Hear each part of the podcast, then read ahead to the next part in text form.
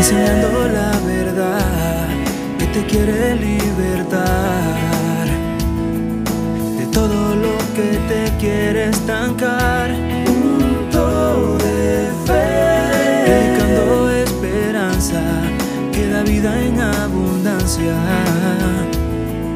Que dice que con Dios vas a triunfar. Punto de y pidiendo bendiciones. Y el amor de nuestro Padre Celestial. Punto de fe. Aquí está Josué Padilla con su punto de fe.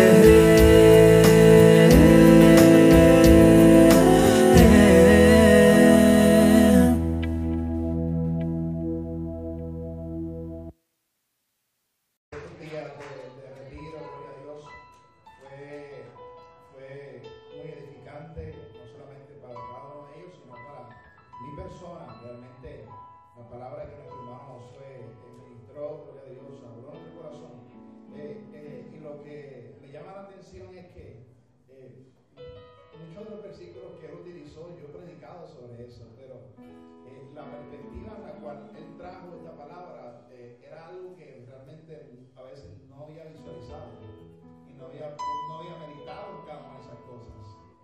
Eh, yo he predicado con el tema este, recuperando lo que el enemigo te robó, pero no había visto muchas cosas de la perspectiva que, que él había visto. Y, y esto es lo que ministra, Señor. La palabra es tan poderosa, hermano. Es tan y tan poderosa, gloria a Dios, que eh, corta, hermano, para todos lados. Corta para todos lados. Y siempre nos habla.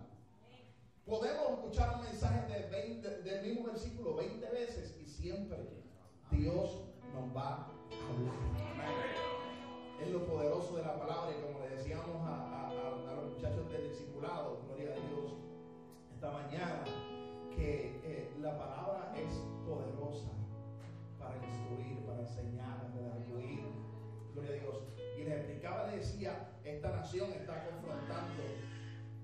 problemas porque han querido echar la palabra a un lado. El problema de esta nación es un problema moral, un problema que le han dado la espalda a Dios. Eso es todo, hermano. Hay que tornar nuestra mirada a Dios y las cosas van a ser completamente diferentes. Amén.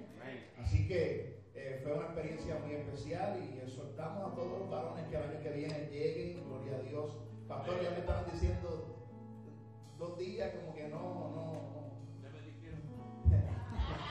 querían más, querían más. Gloria a Dios, querían más. Eh, así que esperamos en Dios poder eh, el, el- año que viene hacerlo un día más, que hasta domingo y, y- seguir gozándonos en la presencia del Señor. Amén. All the kids to Children's Church, todos los que han sa- salido al Children's Church ya pueden salir. Yo sé que la gran mayoría han salido, pero si queda alguno, pueden llevarlo. Amén. Así que no, no esperemos nada más, más tiempo, vamos a darle la palabra al pastor Josué, hermano pastor Josué. Este hermano Josué, gloria a Dios, viene desde Dallas, Dallas, Texas, así que voy a pedir que él pase, introduzca a su persona, gloria a Dios, y que Dios lo use de manera poderosa.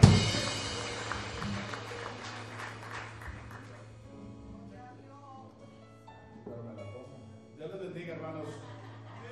Estamos muy contentos de estar aquí en Washington otra vez, en menos de, creo que fue como un mes. Pero hoy tener el privilegio de estar con ustedes aquí en este lugar.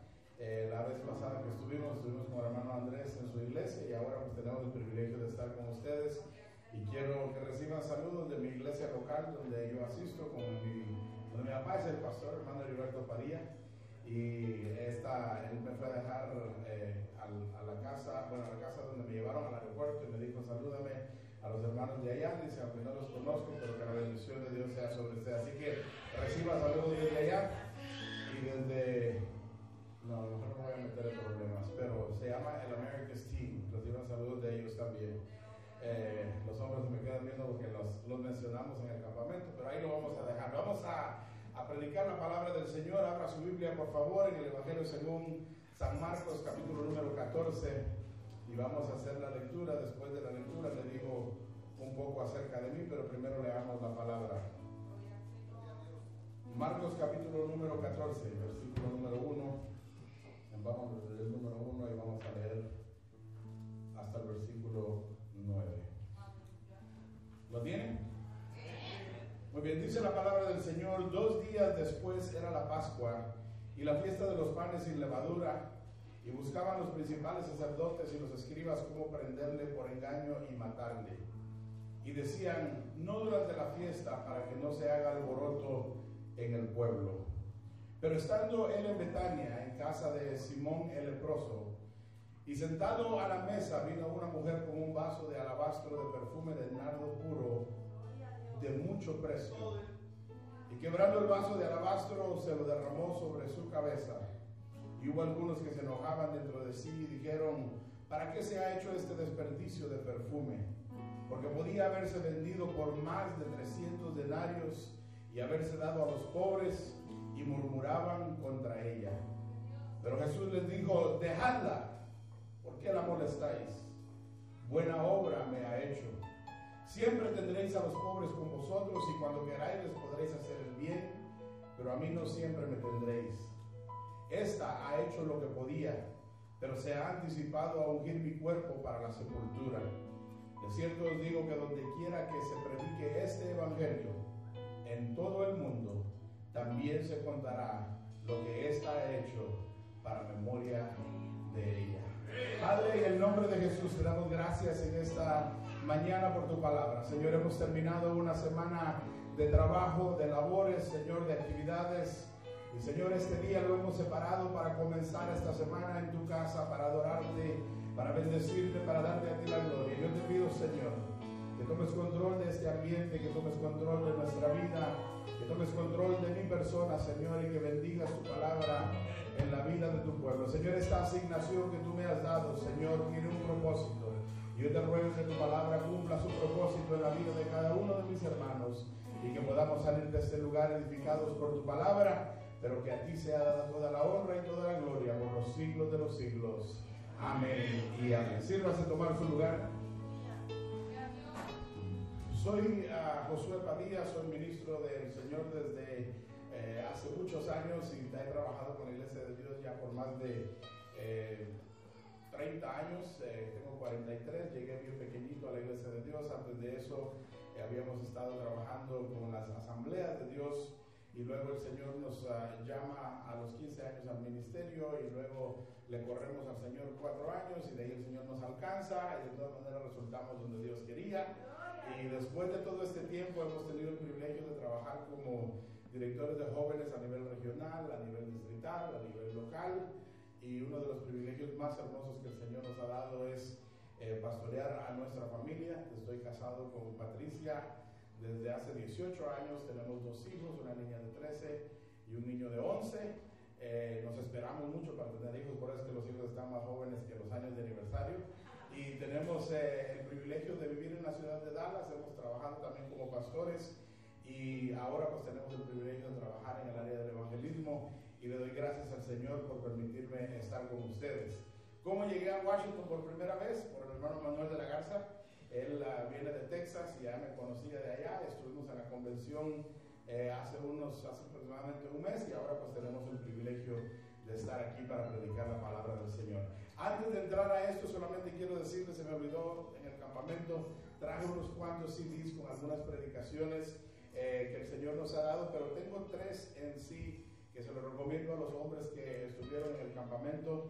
Eh, se llama, eh, el, el, tema del mensaje es Naamán, general pero leproso. Es un mensaje dirigido hacia los hombres. Eh, tengo otro que se llama Me voy a pescar, es el regreso de, de este Pedro al mar para pescar allá en, en, Juan capítulo 21. Tengo uno, una predicación en inglés que se llama Break Free. Si usted tiene un joven adolescente, un joven al college and career, más o menos por ahí, y usted quiere, eh, no tienen precio, son sencillamente la ofrenda que usted nos quiere dar, lo que usted tenga, ya sea un dólar, dos dólares, cien dólares o mil dólares, cualquiera de las cantidades le son recibidas.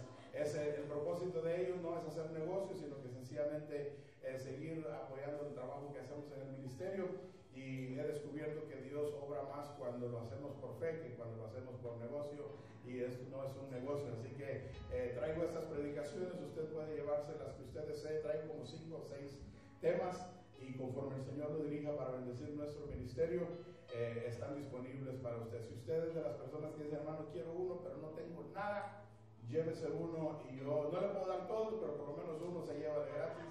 Y entonces eh, el Señor así nos puede ayudar para bendecir la vida de otros. Amén. Muy bien, quiero predicar este mensaje el día de hoy que eh, le he puesto por tema una nueva alabanza, una nueva adoración. Y quiero hablarle de esta porción porque esta porción en una ocasión el Señor me mostró algo, espero no, uh, lo que Alvin dijo me, me, puso nervioso y casi me dieron ganas de salirme con la iglesia infantil eh, para ir a dar clase allá mejor porque ahora ustedes han de estar a expectativa de algo y espero no defraudarlos.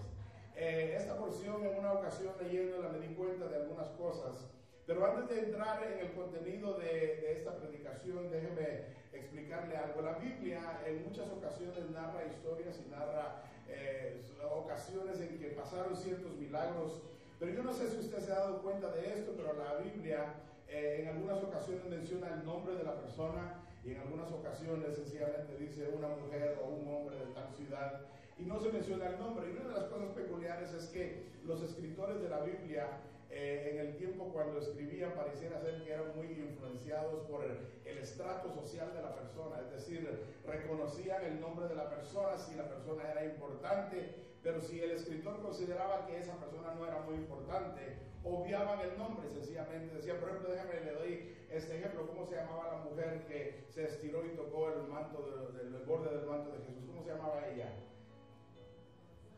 se llamaba la mujer del flujo de sangre, ¿verdad? No sabemos cómo se llamaba. Eh, y, y, si usted se recuerda, en esa misma historia hay un hombre que llega a pedirle a Jesús que sane a su hija eh, y porque está muy enferma y llegan y le dicen, ya no le pidas nada al Señor, tu hija ha muerto. Él se llamaba ¿cómo?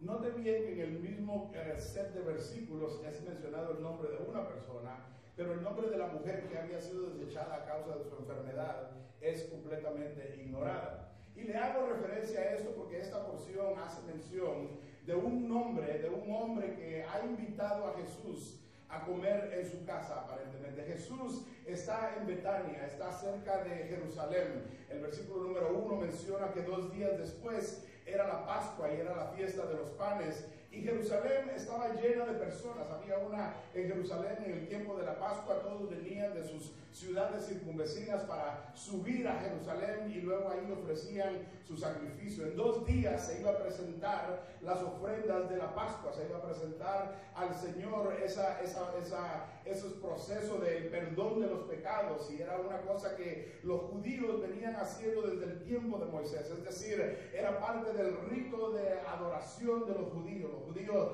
hacían esto año tras año y subían con sus hijos, con su esposa, con, con, sus, con sus ofrendas, traían ellos, algunos de ellos traían sus animales para ser presentados y que el sacerdote los presentara al Señor como parte del culto que ellos anualmente hacían. Pero era un culto ritualista, era un culto, eh, era una, una, una representación de algo que era como un mecanismo que los judíos tenían ya debido a que Moisés lo había establecido como una ley y habían llegado al punto algunos de ellos que ya no lo hacían tanto ni con la reverencia del caso, sino que si usted se recuerda unos días anteriores o unos días después entre, todo esto, cuando Jesús entra al templo, dice que sacó del templo a quién? a todos los mercaderes, a todos los negociantes que habían convertido la casa de Dios en un lugar de negocios, porque el pueblo de Israel se había acostumbrado tanto a ir a Jerusalén cada año, que algunos de ellos ya no separaban su ofrenda a Jehová, sino que decían, vámonos con las manos vacías, allá compramos algo y lo que salga, eso le ofrecemos a Jehová. O sea, ya, ya se había convertido en ellos parte de algo regular, algo natural. Era como ir a la iglesia el domingo porque es el día de ir a la iglesia. No voy a adorar, no voy a cantar, no voy a dar ofrenda, no voy a diezmar. Solo voy porque el domingo se va a la iglesia. Y, esa era más o menos la perspectiva de ellos. Ellos están yendo a Jerusalén, están yendo para rendir un servicio a Dios que para ellos viene siendo nada más una cuestión de costumbre y no una verdadera adoración, no una verdadera alabanza. Y, y hago notorio esto porque resulta que en esta historia se desarrolla dos días antes de que empiecen todas las situaciones de la fiesta.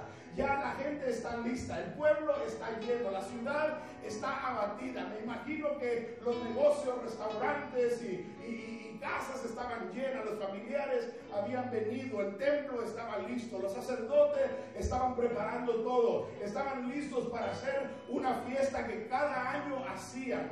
Pero en esta porción que hemos leído, resulta que dos días antes, dos días antes de lo acostumbrado, es decir, dos días antes de lo que ya sabemos hacer, dos días antes de lo que nosotros sabemos que nos toca hacer, resulta que aparece una persona quien menos esperamos y empieza a rendirle adoración y, alabanza a Dios en un tiempo cuando no se acostumbra presentar alabanza y adoración. Y no solamente eso, sino que esta adoración viene de la persona quien menos nos imaginamos y resulta que cuando nosotros vemos la historia, esta persona, esta mujer que supuestamente no debe de estar en el lugar, que quizás no fue invitada a la fiesta, empieza a cambiar el ritmo de lo que está a punto de acontecer. Y en medio de lo que ella va a hacer, que ahorita le hablo de eso, resulta que también hay hermanos de la iglesia, se lo digo entre comillas,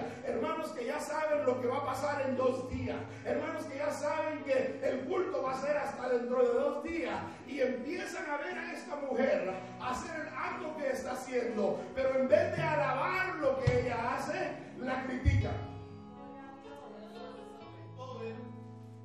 Atención a esto. O sea, hay, hay- hay veces que nosotros estamos tan acostumbrados a hacer lo que siempre hacemos. Estamos tan acostumbrados a que el domingo se va a la iglesia. Estamos tan acostumbrados a que en esta fecha es el campamento de damas. Y en esta fecha es el campamento de caballeros. Y en esta fecha es el aniversario de la iglesia. Y como que nos preparamos para esos días. Pero cuando no hay fiesta, como que nos cuesta aceptar cuando alguien quiere adorar a Dios.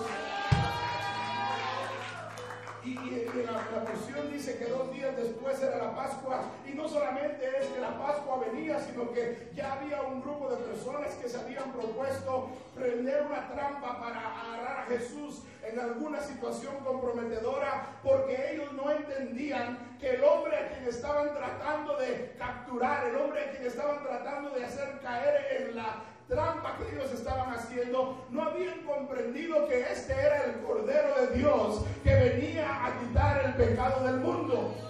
Y mientras ellos venían a Jerusalén para una fiesta ritual, no entendían que el Señor había venido para cambiar el sistema que por años había perdurado y que una vez y por todas, una vez y para siempre, Jesucristo iba a ser recibido como el sacrificio perfecto para el perdón de pecados, porque sin derramamiento de sangre no se hacía remisión de pecados.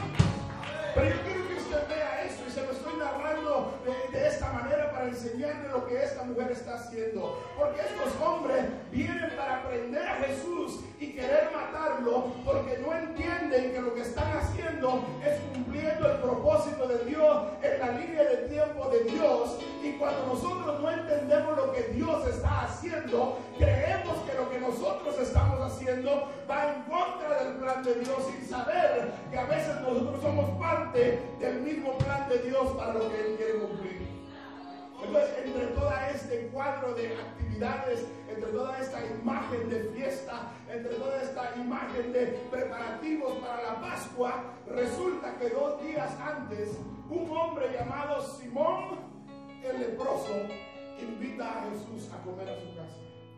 Me llama la atención que pareciera ser que este hombre es un hombre prominente porque se menciona número uno su nombre, pero también se menciona su previa condición. Y dice, era Simón el que era conocido como el leproso. Es como, como decir, para que sepan exactamente cuál es el Simón, les vamos a decir cuál fue su problema. A los varones les decía en el campamento de caballeros que es interesante como muchas veces la gente no sabe nuestro apellido, pero sabe nuestro pecado. ¿Verdad? No soy el hijo de fulano de tal, o el, fulano el mujeriego, fulano el ex borracho, y fulano el ex drogadicto, y no saben ni quiénes somos, ni conocen nuestra historia, pero saben nuestro pecado. Y, lo reconocen y dice, e, este hombre que invitó a Jesús a comer eh, se llamaba Simón el leproso. En algunos estudios y en algunas veces cuando se hace el estudio comparativo con la otra porción donde aparece esta historia, pareciera ser que era un hombre muy prominente. En algunos momentos pareciera ser que es la misma casa de Lázaro y de María y de Marta. Pero yo quiero decirle esto. Jesús está en esta invitación. Yo no sé, y voy a hablar de unas cosas que no están en la Biblia, pero que, quiero hablarlas con usted porque a veces eh, nos confundimos en algunas cosas o nos metemos a situaciones comprometedoras y yo quiero hablar con usted de eso. Simón el leproso le dice a Jesús, ven a comer a mi casa se cree que junto con Jesús habían algunos de sus discípulos, porque la Biblia lo narra. Pero yo quiero darle a usted algunas figuras de quizás algunas cosas que hubiesen podido pasar. Yo no sé cuál era la motivación de Simón de haber invitado a Jesús a comer a la casa. Pero me imagino que si era un hombre poderoso, si era un hombre conocido, si era un hombre que tenía una reputación en el pueblo, tanto así que el escritor lo menciona, pareciera ser que, que como que la casa de Simón era una buena casa, no era cualquier casa, no era cualquier lugar. Eh, normalmente estos hombres de poder, estos hombres de, de, alcurnia buscaban a Jesús para traerlo. ¿Se acuerda? Saqueo invita a Jesús a su casa. ¿Se acuerda que en diferentes ocasiones Jesús entra a diferentes casas para comer? Entra en alguna ocasión con algunos de los, de los eh, fariseos y come con ellos. O sea, esto de que Jesús está haciendo es algo que él siempre hacía. Pero lo que está a punto de ocurrir en esta ocasión no es lo que siempre pasaba en las casas donde Jesús se reunía. Y resulta que Jesús en la casa de este hombre dice que sentado a la mesa vino a él una mujer. Ahora, yo quiero que usted se recuerde de esto porque nosotros en la cultura de hoy, para nosotros es muy fácil decir vino una mujer a la casa, vino una mujer a la fiesta, vino una mujer a la reunión, pero en ese tiempo acuérdense que las cosas eran un poquito diferentes, había ciertos niveles sociales, los hombres cuando estaban juntos, las mujeres no podían entrar a la reunión a veces, mucho menos tocar a un hombre. Y entonces lo que está pasando aquí, lo que está surgiendo en este momento, es algo que pareciera ser un poquito fuera de lo común. Y resulta que en este proceso de la reunión, gracias hermano, en el proceso de esta reunión, resulta de que Jesús está sentado sin hacer nada. Pero yo me imagino que cuando Jesús llegó a la casa, quizás Simón se, se dio a la tarea de decir, vamos a enseñarle a Jesús nuestra casa. Vamos a enseñar a Jesús que vivimos más o menos bien. Déjeme imaginarme esto. Déjeme imaginarme de que Simón en la invitación que le hizo a Jesús, su interés era que comiera en su casa, pero que también tuviera el tiempo de compartir. Y déjeme imaginarme a, este hombre, Simón, como un cristiano como los de hoy. Me imagino que ha de haber dicho, Señor, mira, aquí estás en mi casa, bienvenido. Esta casa que está aquí es tuya, porque así le decimos al pastor y a todos los ministros que llegan a nuestra casa, ¿verdad? Esta casa es suya. Aquí estás en tu casa, Señor. Mira, pasa, mira, mira todos mis muebles, todos los muebles que yo he comprado de Rooms to Go. Todavía los debo, pero están bien bonitos. Están ahí, están todos, mira, la mesa, ese comedor es, es de pura madera de, de, de, de, ocote, dicen allá en Guatemala, una, madera bien barata, pero, pero se la hace verse bonita cuando la luz también. Eh, los muebles de los pobres son hechos de eso y, y uno solamente dice qué bonito está, pero no sabe que cualquier fósforo la prende, la prende en fuego. Imagínese usted que el hombre llegó y le dijo, bienvenido a mi casa, entra, pasa, ya vamos a pasar a la cocina, sencillamente, ahora mira, aquí está, déjame te llevo al patio, y se lo llevó al patio, y le dijo, mira señor, mira la piscina, qué bonita la piscina. Le digo, la Biblia no lo dice, pero quiero imaginarme que cualquier persona que hubiera tenido el privilegio de tener a Jesús en su casa hubiese querido hasta cierto punto impresionarlo y hasta cierto punto decirle, mira Señor, estos son mis hijos, van a las mejores escuelas, ellos tienen buenos grados, mira, este es el certificado de A Honor Roll, este certificado, este es el único que fue un AB, pero todos los demás son A Honor Roll. Eh, eh, eh, mira, este es el certificado de la universidad de mi hija, ella graduó de tal lugar. Y déjeme imaginarme que como un hombre natural, el hecho de la alegría de saber de que Jesús estaba en su casa, este hombre le dijo a Jesús todo lo que quería decirle antes de la cena. Déjeme imaginarle que en algún momento él le dijo, mira Señor, yo te agradezco el privilegio que tú me das de que tú estés en mi casa, porque para mí es una cosa maravillosa. Yo sé que estamos en tiempo de la fiesta, yo sé que en dos días van a pasar otras cosas, pero el hecho de que tú hayas tomado el tiempo para estar conmigo, eso para mí es un gran privilegio. Y, entre todo eso no tiene nada de malo como que a veces queramos hacer y, y, vivir nuestra vida normal y hacer cosas como esta. Pero este hombre no ha tomado el tiempo para percibir que el impresionado no es Jesús con las cosas de nosotros, sino que los impresionados deberemos decir nosotros con la presencia de Dios en nuestra casa, con la presencia de Jesús frente a nosotros. Y a veces confundimos y creemos que al venir a la iglesia el que recibe el beneficio es Dios, porque nosotros venimos a la iglesia y nosotros decimos que agradezca a Dios que yo vine a la casa de Dios porque no tenía ni pensado venir. Pero se nos olvida que el beneficio al llegar a la casa de Dios no es Dios. El beneficio al llegar a la casa de Dios soy yo. Porque yo tengo el privilegio de tener un lugar donde Dios viene y mora conmigo y habita conmigo. Beneficio con que yo venga a su casa, sino que el que recibe el beneficio de que Él venga a mi casa soy yo. Porque yo no soy nadie importante.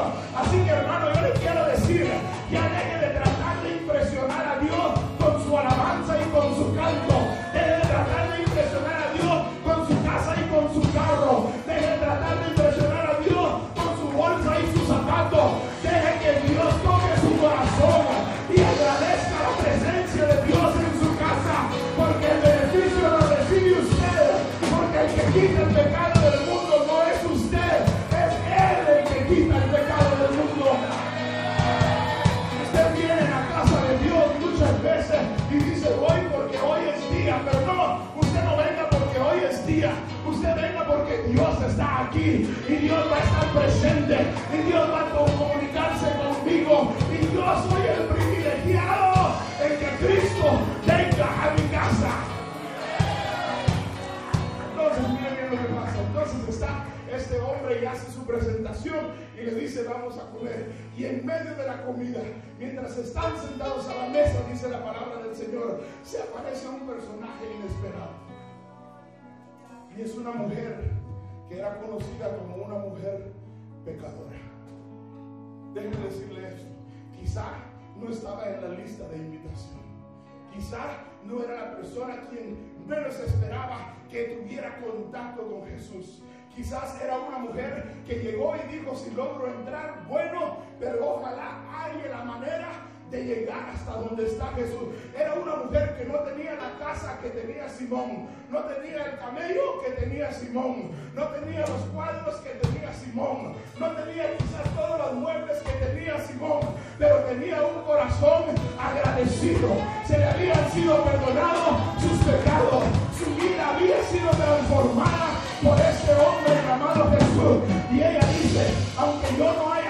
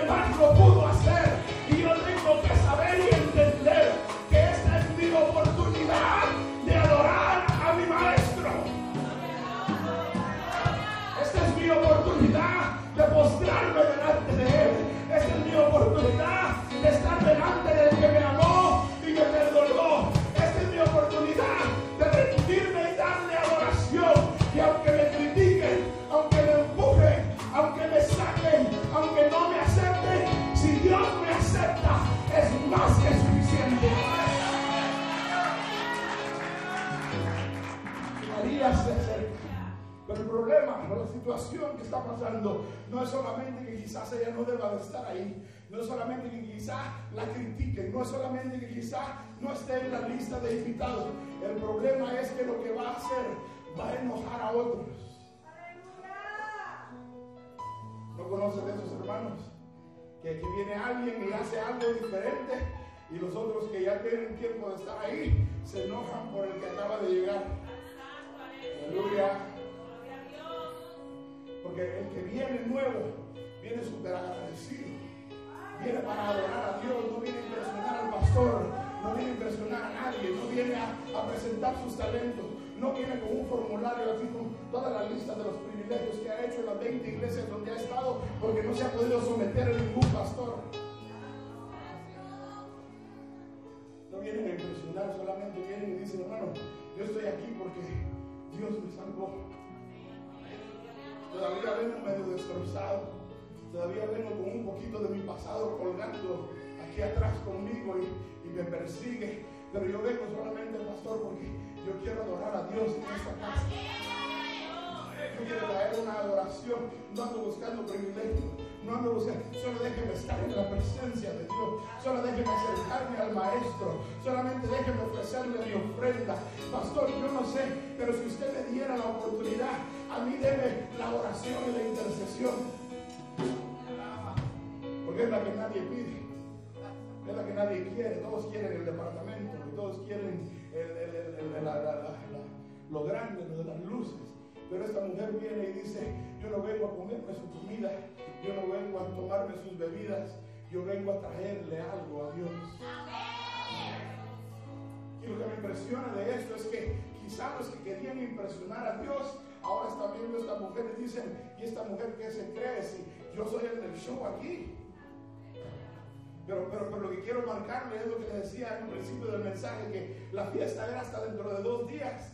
Y ellos como perturbados dicen, ¿y esta qué se cree? Y se mete a la casa y cuando se acerca a Jesús y está frente al maestro, en vez de decirle Jesús, Jesús, Jesús, mírame, mírame, mírame, ponme atención a mí, levántame enfrente de esta gente para que miren que no, no, no. Ella sencillamente llega delante del Señor y hace un acto que, que, que perturba las vidas de todos.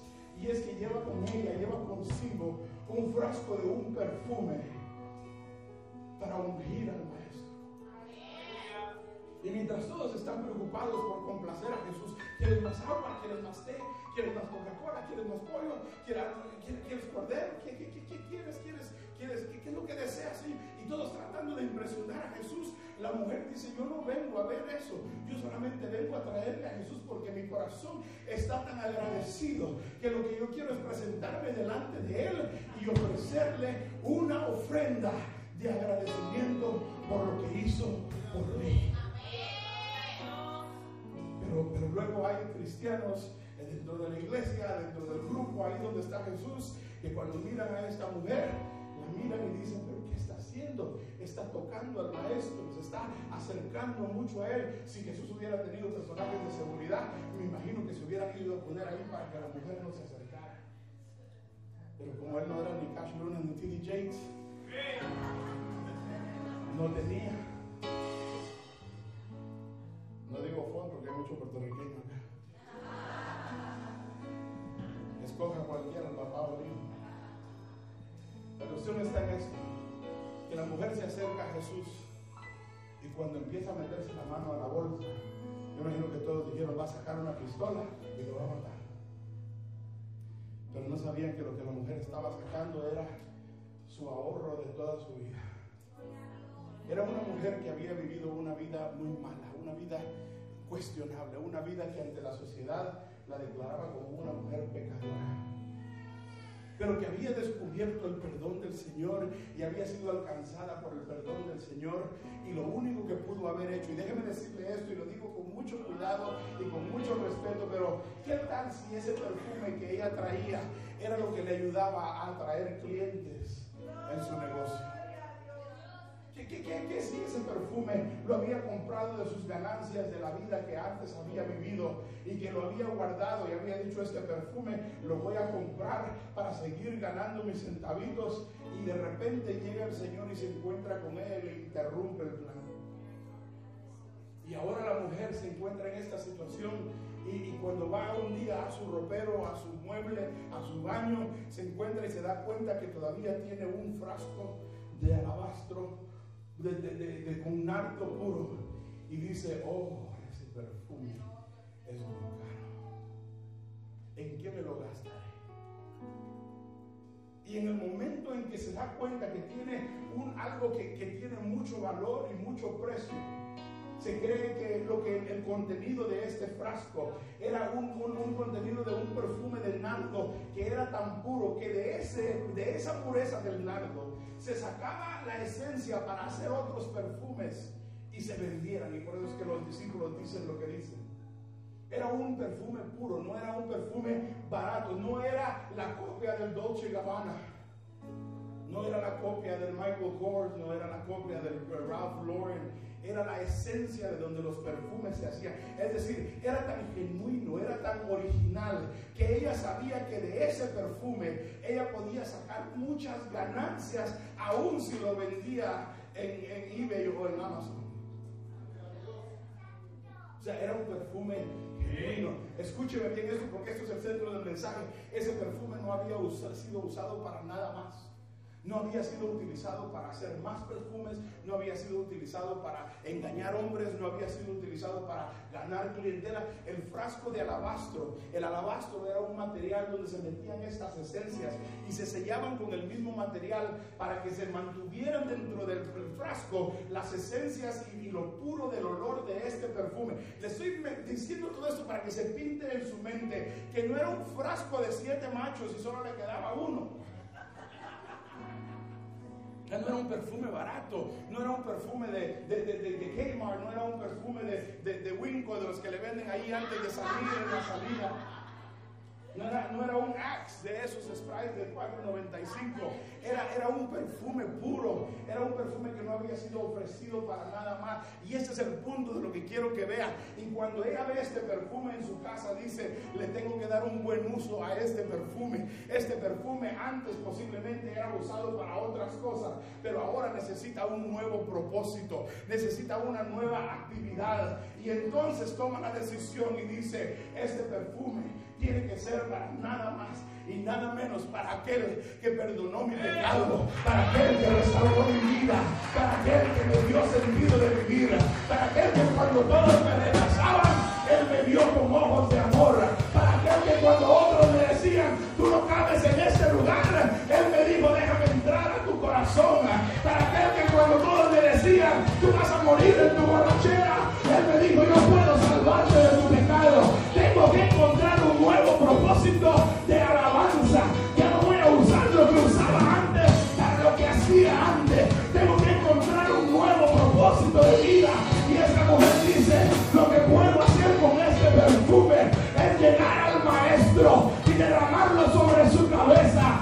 lo menos que puedo hacer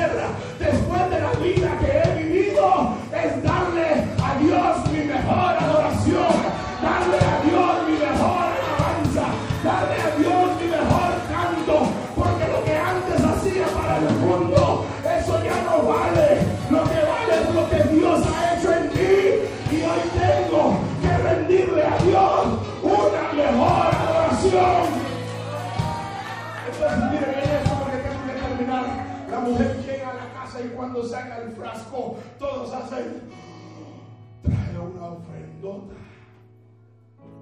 trae Cadillac Escalade, trae buen carro, trae un BM, trae Mercedes, trae, oh, ese, ese es una buena, ese hermano sí que se quede.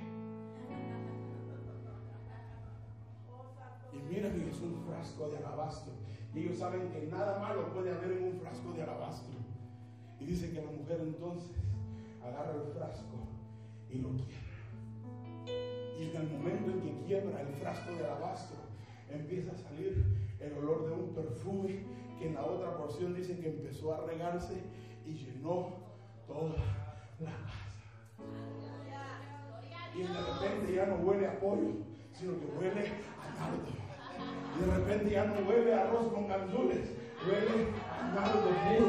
Y de repente ya no huele al camello que está atrás de la casa, huele al perfume del nardo puro. Porque cuando algo puro es abierto y el olor es tan penetrante, se riega en toda la casa. Y la gente de la cocina empieza a salir que huele. ¿Qué es lo que huele? Eso no lo cocinamos nosotros. Eso no huele a lo que metimos a la estufa.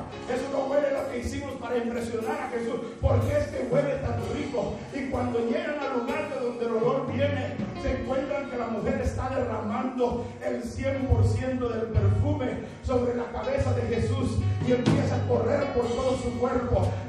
Porción dice que tomó sus cabellos y empezó a enjugar los pies del maestro y empezó a lavarlos y a limpiarlos. Y entonces los buenos cristianos dicen, qué desperdicio de ofrenda. Pero es que el que no ha experimentado lo que esta mujer ha experimentado, critican al que ha experimentado lo que ha experimentado. Usted a veces no entiende a alguien que está dando su mejor alabanza y usted dice, qué fanático este, qué loco es este, cómo quiere andar ahí brincando y moviéndose para llamar la atención. No está llamando la atención, es que está dándole a Dios su mejor alabanza,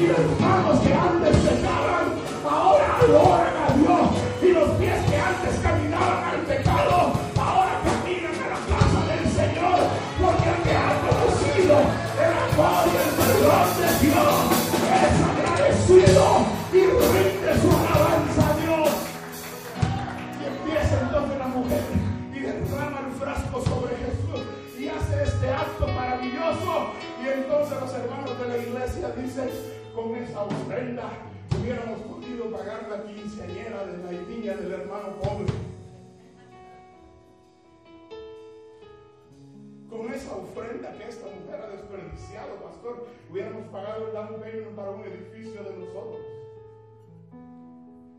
con esa ofrenda que esta mujer ha desperdiciado, si hubiéramos podido darle de comer a los pobres. Porque lo que pasa es que cuando vemos que otros están haciendo lo que nosotros no estamos haciendo, entonces queremos criticarlos. Lo que pasa es que cuando vemos que otros están haciendo ministerio y obra que nosotros no estamos haciendo, queremos derribarlos. Y queremos echarle culpa. Y queremos decir que desperdicio. Pero esta mujer dice, no, esto no es un desperdicio. Desperdicio fue mi vida antes de Cristo. Desperdicio fue mi vida antes de que Jesús llegara a mi corazón. Porque este perfume yo antes lo usaba para basura y para porquería y para andar seduciendo hombres. Este perfume antes era utilizado para el pecado y para otras cosas. Pero ahora he comprendido que lo que Dios ha hecho en mi vida me ha transformado de tal manera que si no tengo cómo pagarle, por lo menos le doy una buena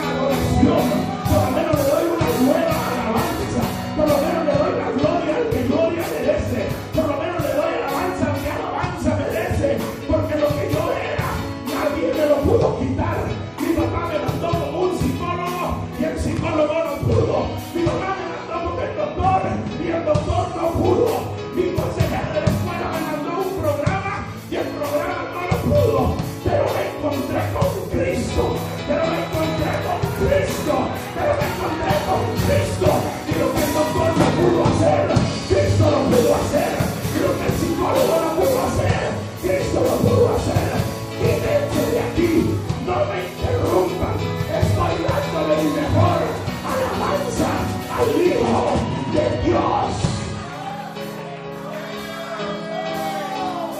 Pero como siempre, pero como siempre hay gente que dice, ay, pero qué desperdicio, el Señor le dice, señores y señoras, momentos déjenla en paz. Porque el Señor puede callar a los hablantines. Ahí andan, ni hacen por la obra, pero dañan la obra. Y el Señor les dice, shut up. Y si ustedes no se dan cuenta que en dos días viene la Pascua, y ustedes están viendo la Pascua como siempre la miran, como un día como cualquiera. Para algunos de ustedes hoy solo es domingo, pero hoy no es solo domingo. Hoy es el domingo en que Dios está en la casa y tiene la oportunidad de presentarle a Dios su mejor alabanza. Y tiene la oportunidad de decirle a Dios, Señor, aquí te traigo mi ofrenda. Es una nueva alabanza, es una nueva adoración. Antes yo adoraba las cosas del mundo, antes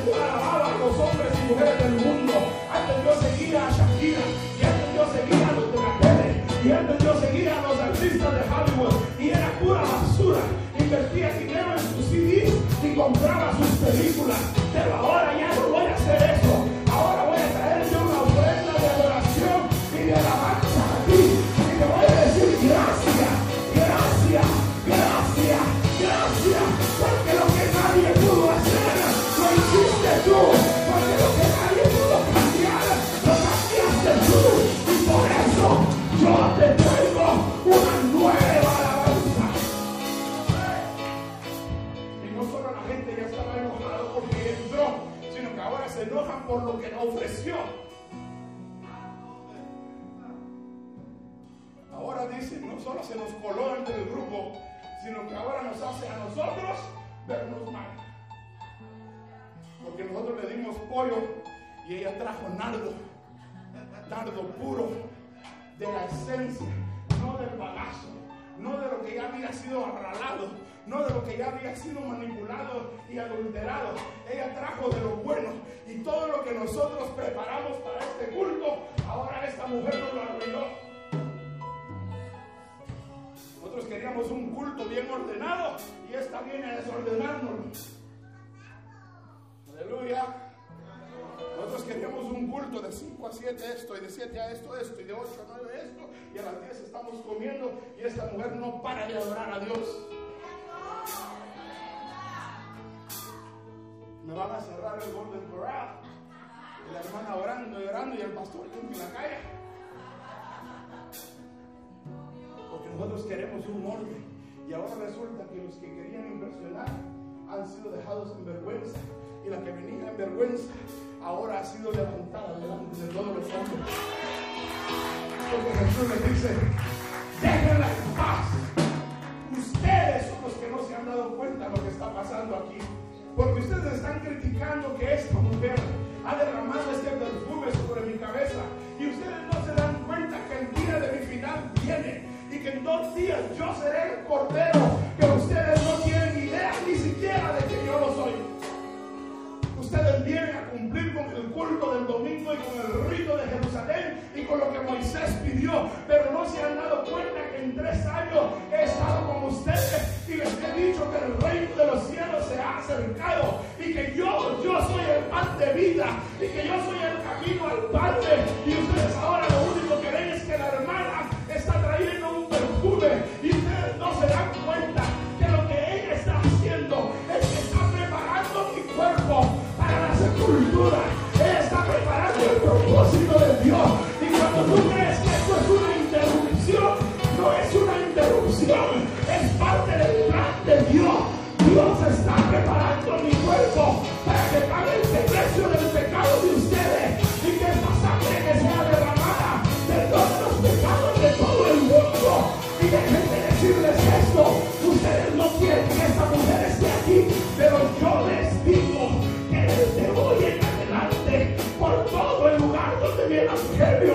fue predicado, se hablará de esta mujer. En otras palabras, lo que el mundo desecha, Dios lo utiliza. Y hoy aquí en Washington, el 17 de septiembre,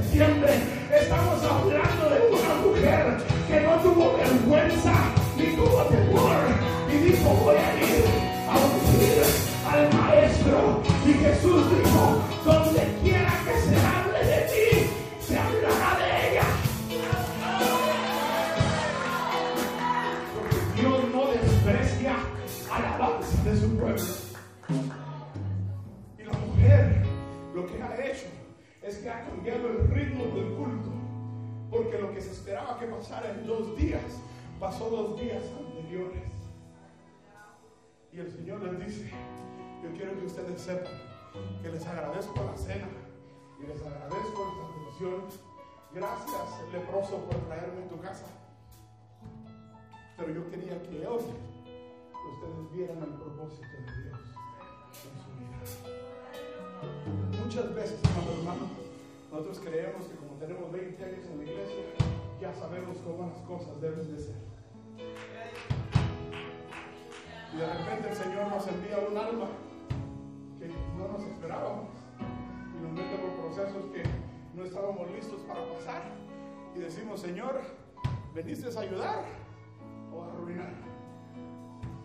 Porque esa hermanita que llegó o ese hermanito que llegó pareciera ser que no trae mucho de Dios.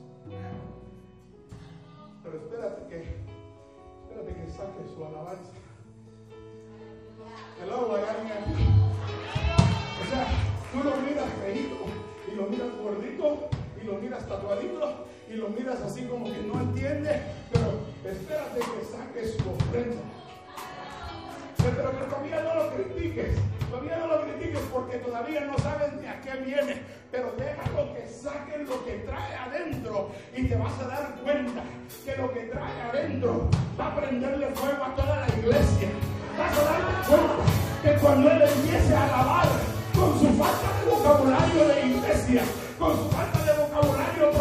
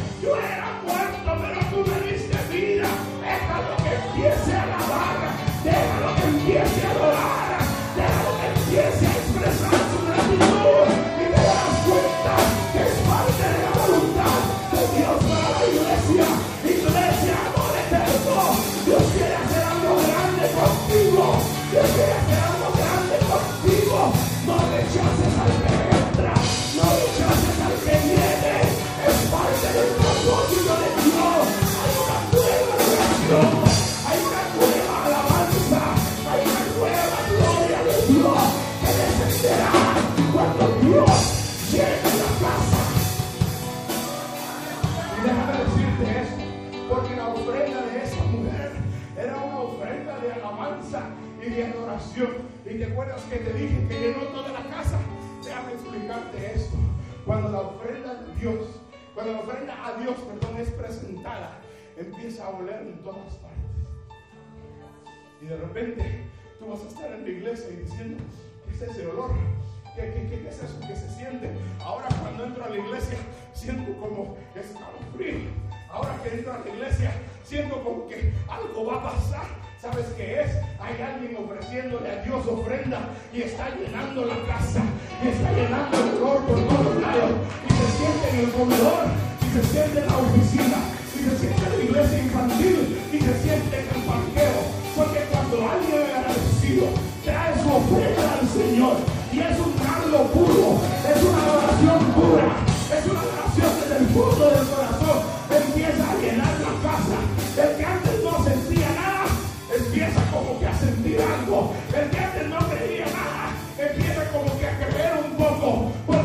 Porque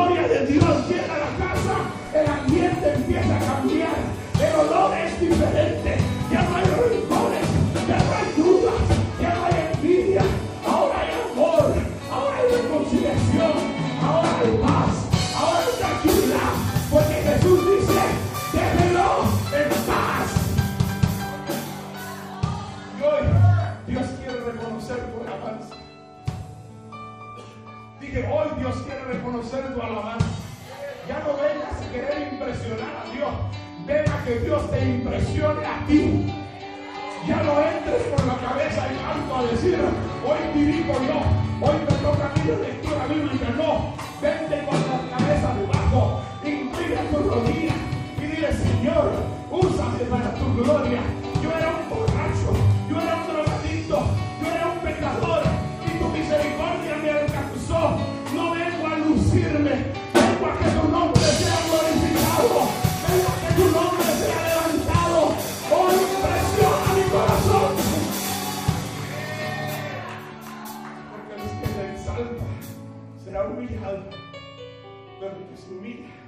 serás exaltado. Y hoy te pregunto en esta mañana, ¿habrá alguien en esta casa que tiene una nueva alabanza para Dios? ¿Habrá alguien que pueda irse en este momento y abrir su archivo de hace 30 años y ver de dónde Dios lo sacó y que vea lo que era antes y que vea lo que es ahora?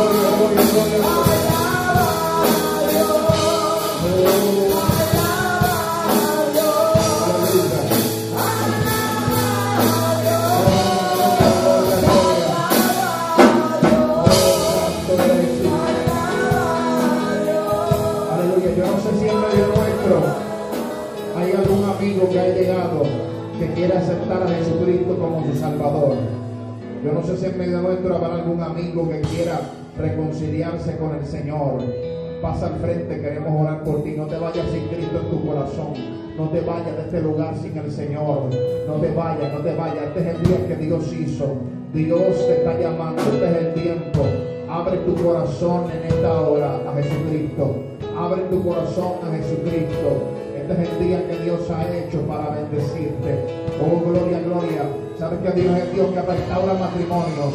Dios es el Dios, aleluya, que levanta al cautivo. Dios liberta al cautivo, que levanta al caído. No te vayas de este lugar si necesitas reconciliarte con el Señor.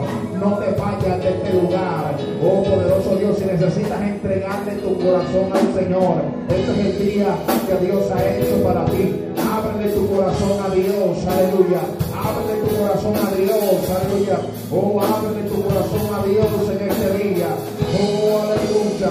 Oh, Espíritu Santo de Dios, te alabamos, te glorificamos, exaltamos tu nombre, Padre. Oh, en el nombre poderoso de Jesús, alabamos tu nombre. Oh, poderoso Dios, aleluya. Frente abriendo camino, quebrando cadenas, sacando espinas, manda sus ángeles contigo a luchar, y él abre